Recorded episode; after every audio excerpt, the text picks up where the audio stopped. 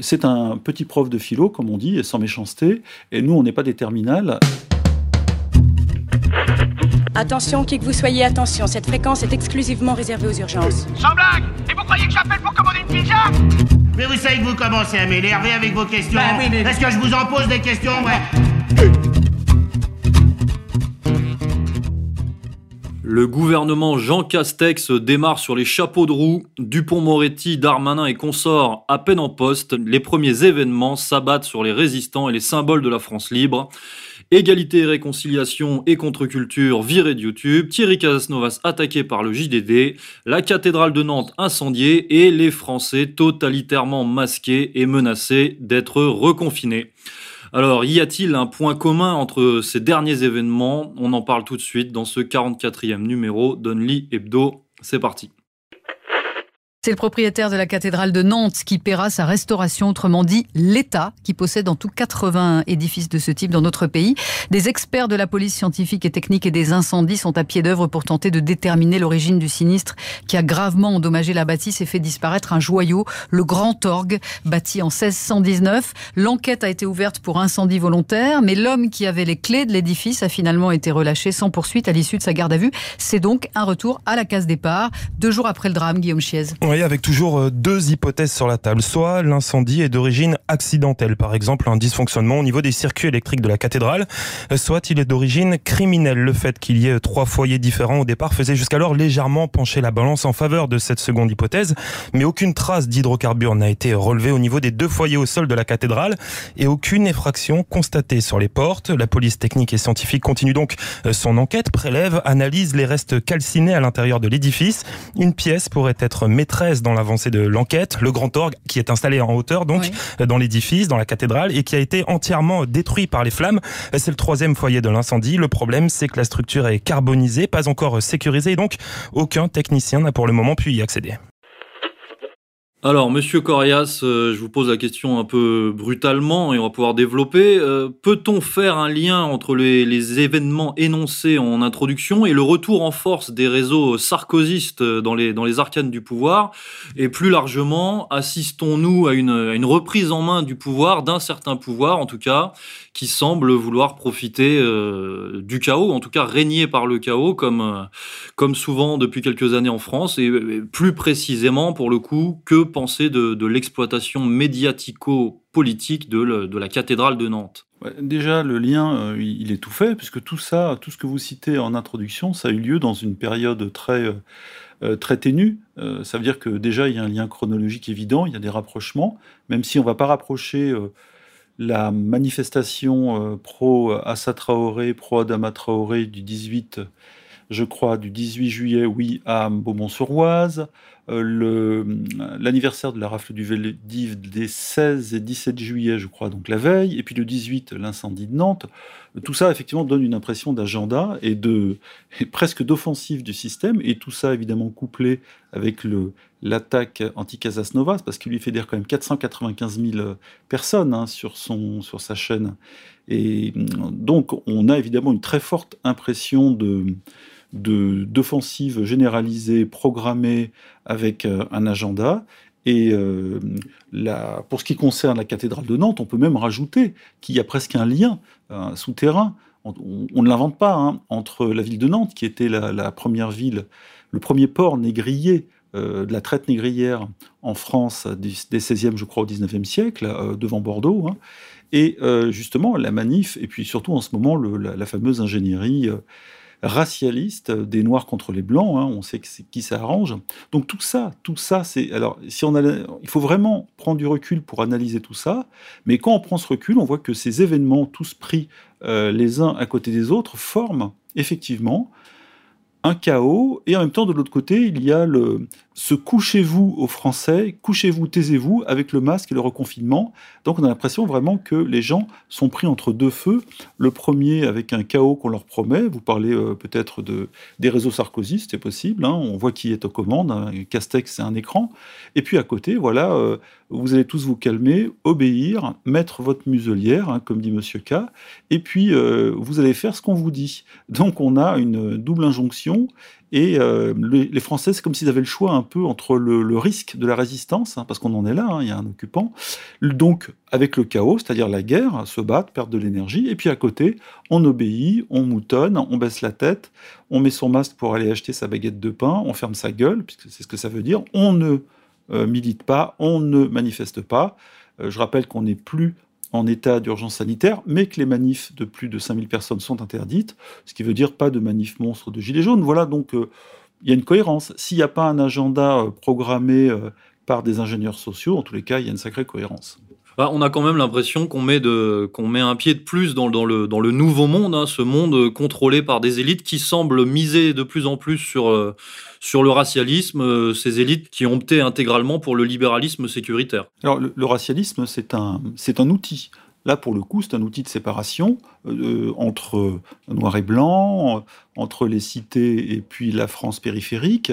C'est un outil magnifique qui permet justement de casser une possible union, une possible fusion entre les, Français qui ont des problèmes aujourd'hui, des problèmes économiques. Euh, voilà, donc c'est très bien vu, j'allais dire, du côté des grands sorciers euh, qui sont à l'origine de tout ça, parce qu'on sait bien, par exemple, qui est derrière Assa Traoré, on l'a surnommé Assa Rothschild Traoré, elle, a bossé pour une, une euh, association voilà, des deux enfants, je crois, qui était au départ parrainée ou créée par la Fondation Rothschild. Et euh, derrière, euh, l'avocat, je crois, de, toute cette affaire, enfin, pardon, de toute cette euh, officine, c'est Arié Alimi, sans H. Et voilà, donc ça donne des pistes pour ceux qui veulent aller plus loin. Alors évidemment, dans la presse mainstream ou dans les médias mainstream, on ne veut pas aller plus loin. On dit juste qu'il y a un grand désir de liberté, de libération et de justice de la part des Noirs de France mais, euh, comme le disait Soral, les Noirs de France, du moins ceux qui travaillent, ceux qui sont français avant d'être noirs, euh, c'est pas qu'ils en ont rien à foutre de ça, mais ils sentent bien qu'il y a quelque chose de piégeux. Et, euh, si les médias jouent à fond la carte à sa Traoré, c'est bien que ces médias, comme pour la carte confinement et Covid-19, c'est bien qu'ils y ont un, intérêt. Je rappelle, hein, parce qu'on en a parlé dans le papier sur Casas Novas, que là, comme chaque année d'ailleurs, on le fait assez régulièrement, disons tous les six mois, la presse mainstream se casse véritablement la gueule. Là, c'est par paquet de 10 à 20% par an que ça chute, et donc euh, il ne reste plus à ces médias ou à ces titres que la manne euh, publique, c'est-à-dire celle de l'État pour tenir, et puis euh, les grands financiers, les Nil, les Arnaud, les Pinot, pour mettre, et les Dassault, pour mettre au pot, et puis sauver ce qui reste de cette presse qui aurait dû être indépendante et qui n'est plus depuis longtemps. Alors, on parlait des, manifestations antiracistes, mais il y a aussi la, récupération euh, néoconservatrice de, l'incendie de la cathédrale de Nantes, hein, parce qu'on a vu par exemple Michel Onfray euh, argumenter à propos de cela. On voit qu'il y a eu une tendance à la, à la récupération judéo-chrétienne de l'événement. Oui, alors là justement, c'est d'ailleurs il insiste sur ce je suis. Euh, il, dit euh, à l'intervieweur sur LCI, puisqu'il a, il a, il a une grosse interview, je crois de 44-45 minutes sur LCI, hein, le, 19 juillet. Il a dit texto, euh, l'athée que je suis, vous avez bien fait de le dire et je le reste, hein, non pas que j'étais athée chrétien, j'étais athée dans une civilisation chrétienne. je défends une civilisation et notre civilisation est judéo-chrétienne à l'évidence. On voit qu'il n'a pas lu Timmerman, ou Timmerman, euh, qui lui justement dit, euh, et Soral l'a repris, que la civilisation est bien euh, helléno-chrétienne et non pas judéo-chrétienne. Donc ça, c'est typiquement un élément de langage des sionistes ou des réseaux sionistes, comme on veut, qui veulent justement assimiler aujourd'hui ou réunir juifs et chrétiens contre les musulmans. C'est toujours un peu la même histoire. Dans les années 80, c'était, il fallait justement séparer les Français ou les chrétiens des musulmans par le fait de SOS Racisme. Aujourd'hui, c'est le contraire. Hein. Les, réseaux sionistes, ou le sionisme en France a besoin euh, de l'appui des chrétiens, euh, on peut dire aussi des blancs ou des français, hein. il, y a, plein d'euphémismes, pour justement euh, renverser un peu la vapeur et, attirer tout ce petit monde sur l'axe Zemmouron-Fray, hein, dont parlait Youssef Indy, qui sont de toute façon cul et chemise, puisque euh, Onfray, selon nous, euh, n'est que la version euh, Goy et de gauche de Zemmour, qui lui est de droite sioniste. Et donc tout ça, tout ça est bien préparé, bien vu. Et effectivement, l'incendie de Nantes s'inscrit dans, là pour le coup, un agenda électoral, parce que dans deux ans, Macron va être remis sur la sellette, et on, nous, on ne sait toujours pas qui le national-sionisme va choisir comme candidat. Et même si euh, la, petite Marion, à la rentrée, va obtenir une émission sur CNews comme euh, Zemmour, je crois, ou avec Zemmour, eh bien, bon, euh, il manque encore d'appui d'appui populaire. Et c'est pour ça d'ailleurs qu'Onfray a été amené, c'était pour ramener une partie de la gauche, celle qui est un peu déçue par Mélenchon, ou beaucoup déçue par Mélenchon, ou très déçue par Mélenchon, vers justement les nationaux-sionismes, pour former une espèce de, de front de front euh, franco-sioniste opposé alors, euh, aux islamistes, opposé au chaos, opposé au racailles, tout ce qu'on veut. Mais là, pour le coup, l'incendie de Nantes, euh, c'est quelque chose qui peut tomber dans la besace national-sioniste. Et on voit d'ailleurs Goldnadel qui a réagi, même si c'est un peu mollement, parce que je pense que une église, une belle église qui brûle, ça ne doit pas le gêner fondamentalement. Mais en tous les cas, il a fait son boulot de dire que c'était pas bien. il a même, je crois, il a, il a tweeté décidément du genre euh, ah bah ça arrive encore, euh, ça continue, un peu comme si c'était euh, de la délinquance de bas étage. Voilà, donc tout ceci montre une certaine cohérence politique. Oui, parce que effectivement, Golnadel, ça de, on pourrait penser en, fonction de son substrat idéologique qu'une cathédrale qui brûle, ça ne le dérange pas. On pourrait penser également que pour Michel Onfray, ce n'est pas un, énorme problème, puisque lui, le laïcard s'est toujours montré très anti-religion, mais la petite pirouette de Michel Onfray repose sur le fait qu'il considère que le christianisme n'est plus une religion dangereuse. Euh, en fait, il incrimine, euh, un petit développement sur Michel Onfray, hein. il incrimine les trois religions euh, abrahamiques, mais il considère que la religion chrétienne est une ambulance sur laquelle il, n'est plus intéressant de tirer. Il considère que le judaïsme est, un monothéisme tribal, donc qui n'est pas prosélyte et universaliste, donc qui ne représente pas un danger. Mais évidemment, dans son développement, il reste l'islam qui reste, selon lui, l'ennemi, la religion à abattre, la religion dangereuse dangereuse, la religion qui menace les valeurs de la République, puisque euh, Michel Onfray et son, et son, et son équipe euh, se posent comme les, euh, les défenseurs des, des, valeurs républicaines, qui, sont, qui selon lui sont liberté, égalité, fraternité, laïcité et féminisme. Voilà, faut quand même, faut quand même le préciser. Hein, c'est le, le, nouveau, le nouveau slogan au frontispice de la, de la France onfrayenne. Bon, Onfray coche, coche les bonnes cases du jour. Hein. Il est évidemment anti-gauche euh, SOS racisme, c'est-à-dire le social-sionisme. Il est évidemment anti-socialiste, mais il n'est pas anti-sioniste, puisqu'il est sur une ligne effectivement national-sioniste de gauche. Donc tout ça, c'est possible. Hein. Il n'y a pas de, faute de sens profonde quand on dit ça. Onfray, lui, représente justement la tentative du système d'essayer de récupérer euh, par la gauche euh, ceux qui ont envie d'un changement et ceux qui sont effectivement bloqués par euh, l'impasse Mélenchon. On a vu Mélenchon et ses troupes s'agenouiller pendant plusieurs minutes euh, pour en hommage à George Floyd et aussi à Dama Traoré. Bref, euh, ça a été désastreux, désastreux pour la gauche. Et c'est justement ce qu'attendaient Zemmour et Onfray de tirer à boulet rouge sur cet agenouillement de la France insoumise, qui a montré là qu'elle était complètement soumise à euh, cette vieille tendance SOS racisme qui ne plaît plus aux Français, qui en ont marre justement. Donc Onfray, c'est bien trouvé, mais on voit qu'il a été mis là pour remplacer tout simplement la tendance soralienne, qui est beaucoup plus euh, cohérente d'un point de vue conceptuel, puisque euh, lui, euh, régulièrement, dérape dans le sionisme. Mais le système est avec lui, il est interviewé partout. on sait qu'il a fait une grande interview sur Thinkerview, donc voilà, il est adoubé, et on va le voir de plus en plus, mais c'est un petit prof de philo, comme on dit, et sans méchanceté. Et nous, on n'est pas des terminales, et on peut le choper très rapidement sur ses contradictions euh, politiques. C'est pas vraiment un politique, lui. Hein, c'est quelqu'un qui est assez verbeux.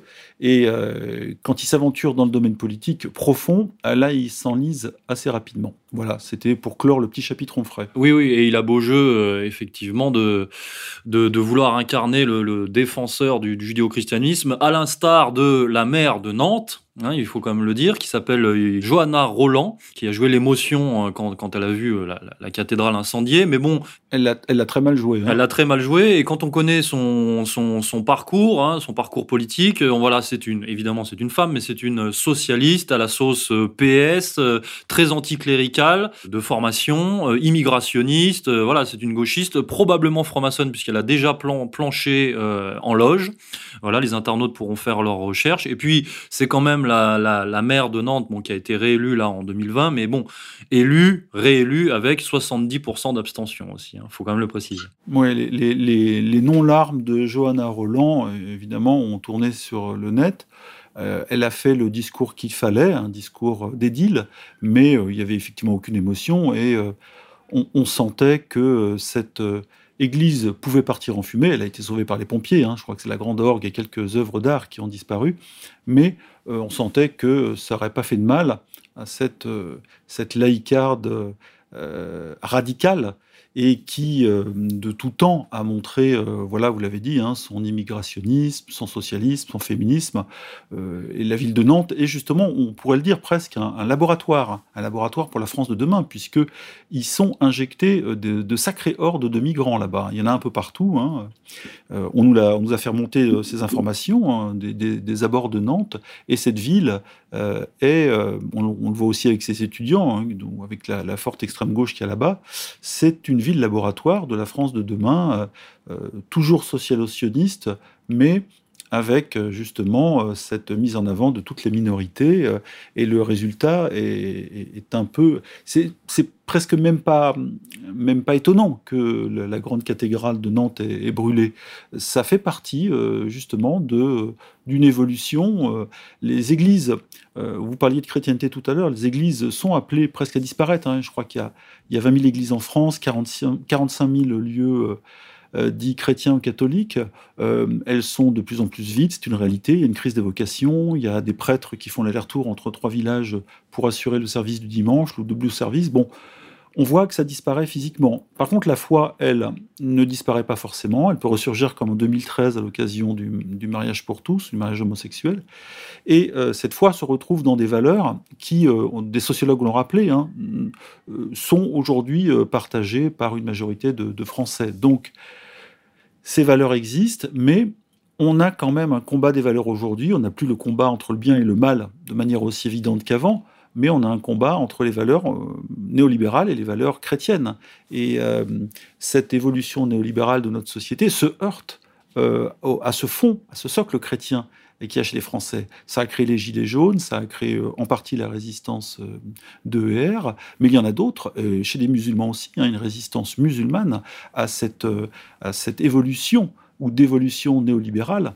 Donc tout le monde n'est pas d'accord, et toutes ces minorités agissantes qui poussent toutes dans le même sens trouvent des résistances en France. Et aujourd'hui, ce fameux épisode du Covid depuis 3-4 mois et euh, ces euh, menaces de confinement, reconfinement, déconfinement, on le sent, sont là pour surveiller toute la résistance gauloise ou euh, des Gaulois réfractaires à cette évolution néolibérale globale qui, englobe euh, tout ce qu'on a dit depuis tout à l'heure, hein, tout ce que euh, le français de base élevé au sein de, de Clovis ou de Saint-Louis trouve de négatif. Bref, il y a aujourd'hui une grande peur de, de nos élites d'une résistance nouvelle à justement ce cap néolibéral qui est passé, on, l'a dit, hein, qui est passé avec avec euh, justement euh, cet épisode du confinement qui a permis de basculer dans un autre monde, un peu un autre monde, un autre capitalisme.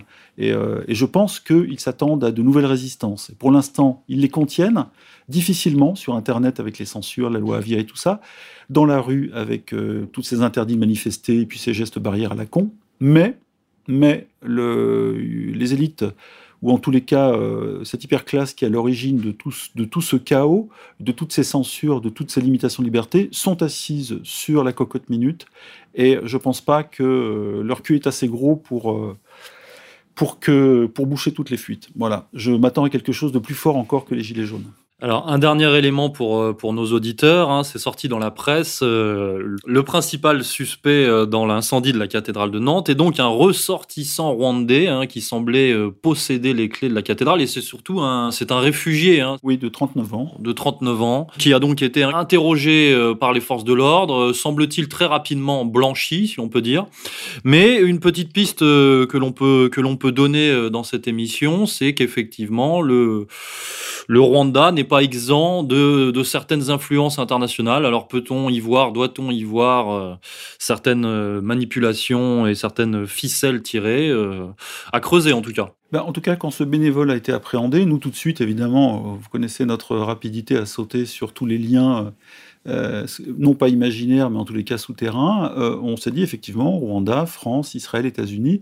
On sait, grâce au livre de Patrick Mbeko, qu'il y a une guerre anti-française en Afrique centrale, où tout est fait par la collusion américano-sioniste ou américano-israélienne pour éjecter la France de cette partie de l'Afrique, euh, parce que le, Rwanda est soutenu par le Burundi voisin de Museveni, euh, lorgne sur les richesses incroyables de la République démocratique du Congo, hein, la RDC, euh, des richesses, euh, entre autres, de cobalt et de terres rares, dont euh, l'industrie des, hautes technologies ont absolument besoin. Hein. Je parle des mobiles, etc., des voitures électriques et tout. Donc il y a la France, il y, a un jeu euh, géopolitique qui se passe aussi euh, avec le Rwanda. On le sait, la France a été accusée euh, globalement à tort d'avoir été l'instigatrice quasiment de, des massacres de 1994, d'avril à juin 1994 au Rwanda, et elle a été, elle s'est fait, je suis désolé du terme, baiser médiatiquement par une presse ici de gauche complètement à l'ouest et surtout par une, presse mondiale ou mondialiste euh, qui a euh, sali la France au bénéfice des Américains et des Israéliens qui ont mis le pied là-bas euh, pour des raisons évidemment de, minerais et puis de domination géopolitique parce que leur objectif c'est de virer la France de l'Afrique. Bref, la France se tape le, boulot au Sahel toute seule quasiment. Les Américains aident du bout des doigts, les Européens quasiment pas. Et on s'est dit que peut-être effectivement il y avait un petit lien ténu entre ce qui s'est passé à Nantes et ce qui se passe là-bas. Mais bon, on n'a pas de preuves, mais tout de suite, nous, on a raccroché des wagons. Alors peut-être qu'on l'a fait un peu vite, mais euh, qu'on ne nous reproche pas d'essayer d'être intelligent ou de, ou de trouver des liens dans des événements qui apparemment n'en ont pas, n'en ont pas trop. C'est pas du complotisme, hein. c'est, de, c'est du travail sérieux de journaliste. Après, si la piste est mauvaise, on l'abandonne. Eh bien, on va se quitter là-dessus, colonel. Au revoir. Chers auditeurs, si vous écoutez cette émission sur YouTube, c'est que vous êtes sur le YouTube de RFM, le YouTube de RTV ayant été supprimé, hein, comme vous le savez. Je vous encourage donc à partager cette émission car nous souffrons de plus en plus d'un manque de visibilité hein, de, par le fait. Et si d'aventure nous venions à être totalement exterminés de, la plateforme appartenant à, Google, eh bien gardez à l'esprit que vous nous retrouverez quoi qu'il arrive sur le site d'égalité et réconciliation et sur le site de RFM. Euh, des biens précieux pour l'avenir si vous voulez continuer à vous informer de manière subversive et authentiquement française. Nous remercions euh, tous les gens qui nous soutiennent hein, dans ces épreuves, que ce soit par le financement participatif ou par vos messages. Et puis on se retrouve comme d'habitude la semaine prochaine. Bisous